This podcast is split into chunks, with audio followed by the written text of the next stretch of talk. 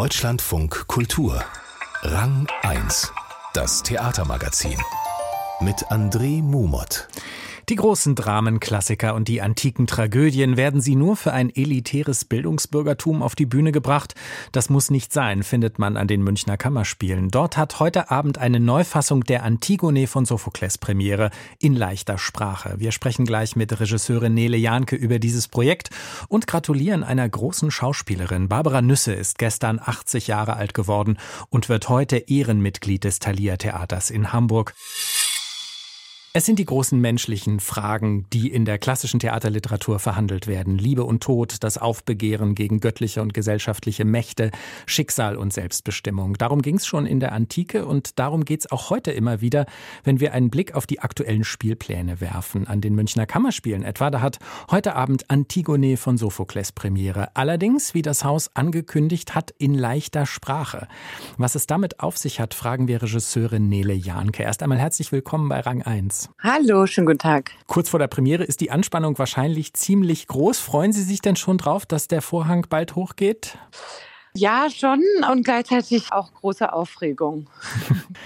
Vielleicht erstmal die Frage, warum diese Figur? Warum Antigone? Das ist die Tochter des Ödipus, die von ihrem Onkel König Kreon fordert, ihren Bruder nach dessen Tod ordnungsgemäß bestatten zu lassen. Warum haben Sie sich für diesen Stoff und diese Figur entschieden? Ja, also ich finde ja, es liegt relativ viel in dem Stück drin und wir hatten Lust, da einiges abzuklopfen. Also die Fragen, ja, wer nimmt welche Position ein und auf was beruft sich wer? Wie gehen wir eigentlich mit Toten heutzutage um, die wir, die vielleicht ja auch nicht mal an Götter glauben und trotzdem das Gefühl haben, sie sollten ja bestattet werden. Was sind die Gesetze, die ein Staat macht? Wie clashen Dinge aufeinander und wie kann man sich trotzdem in dem Zuhören und Verständnis schaffen, trotz unterschiedlicher Ansichten oder ist da ja gar kein Kompromiss möglich. Also ein unauflösbarer Konflikt eigentlich. Oder wie ginge eigentlich Einsicht oder was hieße das dann? Und auch gleichzeitig diese Verschränkung von eigentlich den politischen Fragestellungen, die sich auch in der Familie sozusagen niederschlagen. Also, dass wir auf eine Art versuchen, es ja auch ein bisschen in ein Familiensetting zu legen, da ja Creon auch der Onkel von Antigone ist. So. Sie legen es in ein Familiensetting. Heißt das auch, Sie holen es in die Gegenwart ganz konkret? Ja, ich würde so sagen, es ist nicht aktuell, dass man sagt, ah, man erkennt jetzt an den und den Sachen, es ist 2023 und wir machen ganz klar den und den Bezug. Ich würde sagen, es gibt eine fast so ein bisschen eine zeitlose Welt, die wir erschaffen haben, wo wir aber schon, finde ich, in dem Heute landen, uns auch fragen, welche Geister der Vergangenheit, aber auch Geister der Antike tragen wir bis heute mit uns. Und deswegen würde ich schon sagen, wir versuchen jetzt zu landen. Es ist jetzt aber nicht so konkret übertragen und es steht drüber 2023 und es gibt Möbel, die aussehen wie von der neuesten Ausgabe von Ikea oder so. Ich würde sagen, es ist abstrakter, mhm. der Ort, den wir finden. Es hat ein bisschen was Trippiges vielleicht auch, ja. Und Sie haben es ja schon gesagt, da stehen Meinungen gegeneinander, die eigentlich nicht zum Kompromiss sich eignen. Das hat ja auch etwas mit unserer Gegenwart zu tun. Also die großen ja. gesellschaftlichen Diskurse werden ja, das kann man beobachten, eigentlich immer unversöhnlicher und Kompromisse mhm. haben ja auch im Moment, habe ich den Eindruck, eher einen unangenehmen Beigeschmack für sehr viele Menschen. Viele Menschen mhm. wollen wollen eigentlich vor allen Dingen auf ihrer Haltung beharren. Das ist bei Creon und Antigone ja auch so. Ja, das würde ich auch sagen. Das ist auch bei beiden so. Und ich würde sagen, das war auch so ein großer Punkt, wo wir gestartet sind. Und dann auch die Frage, und wie wird verhandelt? Und was heißt eigentlich auch so Gewalt in Sprache oder dieses sprachliches Beharren auf Sachen und auf Ansichten beharren? Und kann man das noch auflösen? Wie halten wir auch Widersprüche aus? Genau. Und das war total so ein Startpunkt eigentlich zu sagen. Ich das Gefühl, heutzutage wird ja sehr polarisiert gesprochen. Und ich würde sagen, gleichzeitig haben wir versucht, auf eine Art, vielleicht auch alle Figuren, man so den Moment hat, dass man irgendwie allen Figuren mal recht gibt und da kommt man so ein bisschen durcheinander. Das hoffe ich ein bisschen auch. es nicht so, vielleicht nicht immer so einfach ist. Jetzt haben Sie schon das Stichwort geliefert, also Gewalt in der Sprache. Die Sprache an sich, es soll dieses Stück in einer Fassung in leichter Sprache aufgeführt werden. Und wenn ich das richtig verstanden habe, gibt es auch einen geänderten Schluss gegenüber dem Original. Wie ist es dazu gekommen? Ja, also leichte Sprache interessiert mich schon länger, auch da ich ja viel mit Kollegen mit kognitiven Beeinträchtigungen arbeite und wir uns ja hier in den Kammerspielen auf so einen Weg machen, Ja. Wenn ich das kurz unterbrechen darf, Sie arbeiten als Regisseurin schon lange mit dem Theater Hora zusammen, also mit Darstellerinnen und Darstellern mit Behinderung. Ja. Also das ist auch eine der Inspirationen für diesen Ansatz für Sie. Ja, auf jeden Fall, genau. Und weil ich da viel mich Welt bewege und auch mit, genau, mit leichter Sprache auch zu tun habe. Und ich fand das irgendwie interessant, mal zu sagen, wollen wir das mal versuchen, uns für eine Reise zu bewegen. Wie gehen Übersetzungen in leichter Sprache auch von literarischen oder in dem Fall ja dramatischen Textvorlagen. Und dann habe ich eine leichte, die eine Übersetzung für leichte Sprache ist, gefragt, ob sie Lust hätte auf so ein Abenteuer. Und bei leichter Sprache braucht immer eine Prüfungsgruppe aus der sogenannten Zielgruppe, sagt man dazu. Das sind in dem Fall vier Kollegen, Kolleginnen mit kognitiver Beeinträchtigung, die das dann immer mit der anderen überprüfen, feedbacken, sagen, was sie verstehen, was nicht und diskutieren. Und das war irgendwie ein irrsinnig spannender Prozess, auch zu sagen, welche Themen schälen sich raus, was wird nochmal sichtbarer, wo verlieren wir aber auch manchmal Sachen. So, also und ich würde es auch gar nicht gegen das Original, also Original, also in Deutsch ist es ja auch schon eine Übersetzung, ich kann ja kein Griechisch, aber dagegen stellen, sondern ich finde das so wie eine Erweiterung, diesen ganzen Fragen der Übersetzung. Und ich würde sagen, es gibt auch Teile, die wir gestrichen haben und so. Also wir hatten auch einen gewissen, ja, nicht freien Umgang. Aber das war die, die Übersetzung in leichter Sprache, was irgendwie ich wirklich jetzt einen sehr schönen Vorgang fand.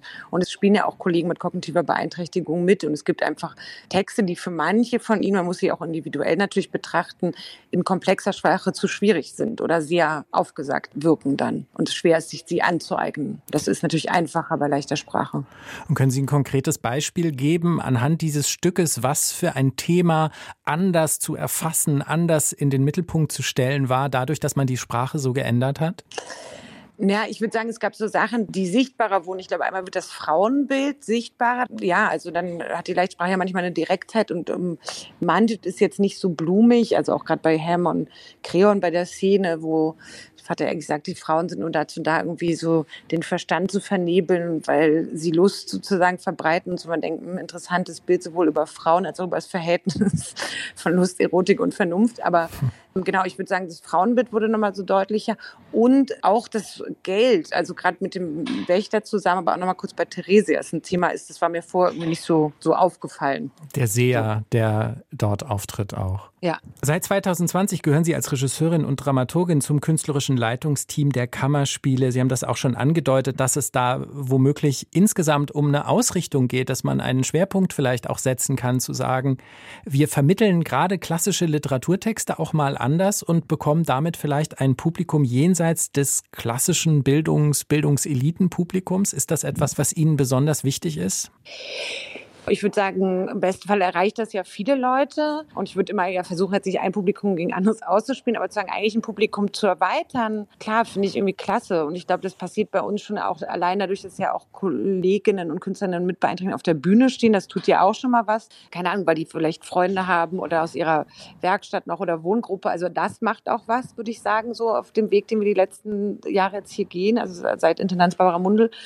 Und ähm, ich glaube aber auch, dass der Text sicher zugänglicher ist für manche Menschen, für die gewisse entweder komplexe Sprache oder vielleicht auch gar nicht diesen, diesen Theaterkanon so kennen, dass das vielleicht, hoffe ich, auch zugänglicher ist.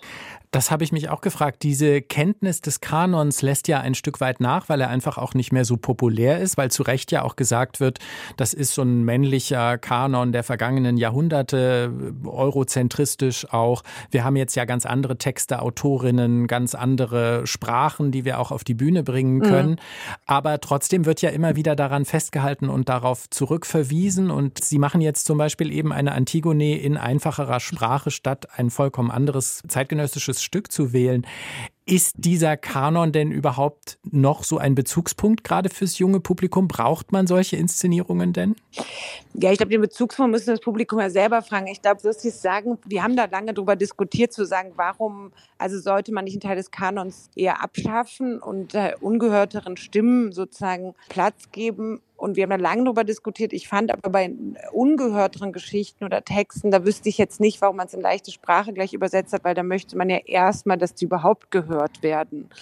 Und ich, glaube, es gibt bei Antigone gab es auch das Gefühl, es gibt auch ein bisschen eine Freiheit damit, weil irgendwie hat man auch mal das Gefühl, alle wissen irgendwas zu Antigone oder auch gar nicht. Also ich finde, manchmal ist ja auch die Frage, wem gehört das Narrativ Antigone fast, weil es schon mhm. so viel dazu gab, was manchmal auch eine Freiheit birgt. So.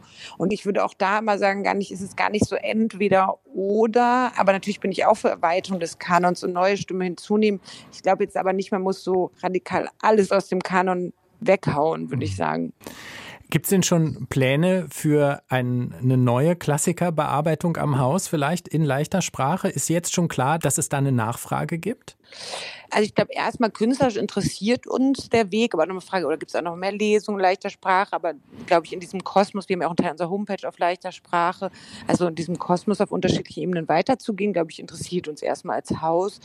Ob das jetzt gleich noch eine Inszenierung ist, es ist jetzt, glaube ich, muss man mal gucken, wer darauf Lust hat und jetzt auch mal gucken, was tut so der Abend oder wie wird der so empfunden? Genau. Aber erstmal das Feld leichte Sprache interessiert uns grundsätzlich jetzt Haus, glaube ich, weiter, ja.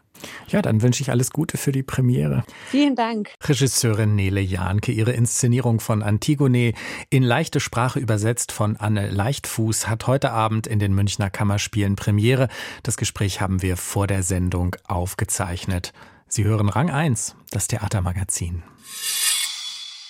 Heute Abend bekommt das Thalia Theater in Hamburg ein neues Ehrenmitglied, Barbara Nüsse, die gestern ihren 80. Geburtstag gefeiert hat und gerade wieder als Pippi Langstrumpf auf der Bühne zu sehen ist. Eine Ausnahmeschauspielerin, die ihre Ehrung nicht wie sonst üblich erhält, weil sie ein ganzes Berufsleben am Thalia Theater verbracht hätte.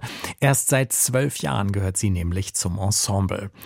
Mit ihrem Alterswerk hat sie das Haus aber trotzdem geprägt wie kaum eine andere Darstellerin. Michael Lages hat Barbara Barbara Nüsse zu ihrem Geburtstag besucht. Gut zehn Jahre lang war sie frei herumgezogen, hatte hier und da gespielt, auch dort, wo sie wohnte, in Hamburg nämlich, aber an den feinen kleinen Kammerspielen. Dass sie nochmal richtig heimisch würde in einem Ensemble, war auch für Barbara Nüsse selber eher ein bisschen überraschend. Ja, ich war halt die Älteste da und so viele junge Leute und es war so ein tolles Gleichgewicht. Ich mochte die Jungen, die mochten mich als Alte. Ich habe da auch noch so viel gelernt. Das war so mhm. schön. Das war dann wirklich wie ein Geschenk auch für mich, so auf meine alten Tage, dann auch nicht mehr zu reisen. Die wirkliche Wahrheit ist immer unwahrscheinlich. Wissen Sie das? Um die Wahrheit wahrscheinlicher zu machen, muss sie immer mit Lüge vermengt werden. Die Menschen haben immer so gehandelt. Ich habe mein Leben lang gelogen, selbst wenn ich die Wahrheit sagte. Möglicherweise lüge ich sogar jetzt. Dummerweise glaube ich, was ich sage, wenn ich lüge. Gerade ist sie wieder da, in der jüngsten Produktion am Thalia Theater Die Besessenen von Camus nach Dostoevsky, inszeniert von Jette Steckel. Die übrigens kam vor fünf Jahren zum 75. Geburtstag von Barbara Nüsse und Astrid Lindgrens ewig junge Mädchen auch auf die Pippi Langstrumpf-Idee. Und da ist ja was dran. Barbara Nüsse wird 80. Ich weigere mich, das zu glauben, teilt Zürichs Schauspielhauschef Nikolaus Stehmann mit. Er war ja einer von denen, die die an sich ja längst mit allen Theaterwassern gewaschene und höchst bewährte Schauspielerin wieder neu lernen ließen. Mit mancher modernen Neuigkeit allerdings tut sich auch Barbara Nüsse schwer. Ich finde, dass diese konkreten Themen, ob das Feminismus ist oder Gender und alle diese Geschichten, die so akut politisch sind, dass die in jeder großen Dichtung sowieso vorkommen. Außerdem, also wenn das nun Stücke sind, die heute geschrieben sind oder Projekte, die man so entwickelt, für mich ist einfach Sprache auf dem Theater auch so wichtig und das kriegen wir da in solchen Stücken natürlich nicht. Und Sprache schafft Wirklichkeit. Wir sollen ewig angekettet sein. Also mich legen Sie nicht an die Kette. Bloß keine Angst. Liebe besteht aus Seufz. Ach, mein Herz, welch ein Schmerz. Am Abend vor dem Geburtstag hat sie im St. Pauli Theater auch noch einmal Penelope gespielt, den berühmten Molly Bloom Monolog, der am Ende des Ulysses von James Joyce steht. Mitte der 80er Jahre hatte sie das Stück mit Regisseur Ulrich Waller erarbeitet. Penelope gehörte zur Eröffnung der Hamburger Kampnagelfabrik und blieb seither eine der erfolgreichsten freien Theaterproduktionen überhaupt. Dieses Stück sei auch eine Verpflichtung gewesen, seit einer Vorstellung in Hannover kurz nach der Uraufführung. In der Vorstellung war auch der Hans Wollschläger, der dieses Stück so genial übersetzt hat. Und er kam hinter die Bühne und sagte zu mir, Barbara, Sie müssen das spielen, bis Sie 80 sind. Mit Penelope seit damals wie mit dem ewigen Mädchen Pippi und so vielen anderen Arbeiten schärft die Schauspielerin Barbara Nüsse das eigene Profil. Mit klarem Blick, garantiert mätzchenfreiem Spiel, fundamental intellektueller Durchdringung des Materials und forciertem Bewusstsein für die Form des Spiels. Sie kann all das vielleicht auch deshalb, weil sie so sehr geerdet ist. In Hamburg, ja, auch das. Aber im Grunde vor allem dort, wo sie herkommt, in Sprockhövel, einer kleinen Ruhrgebietsstadt, wo Vater Nüsse Ingenieur für Bergwerkstechnik war. Wenn ich mal mit einem Text nicht zurechtkomme und sage, wie sage ich den jetzt, dann sage ich den so auf Pott. Und dann weiß ich, wie ich es sagen soll. Es ist irgendwie so eine vertraute Musik in der Sprache. Noch einmal steht demnächst Veränderung bevor, wenn Sonja Anders Intendantin wird am Thalia Theater. Sollte Barbara Nüsse auch mit ihr noch ins Geschäft kommen, ist sie mit hundertprozentiger Sicherheit wieder die älteste im Haus. Michael Lages über Barbara Nüsse. Heute Abend ist sie wieder als Pipi Langstrumpf zu sehen am Thalia Theater in der Inszenierung von Jette Steckel. Anschließend wird ihr die Ehrenmitgliedschaft des Hauses verliehen und gefeiert wird auch.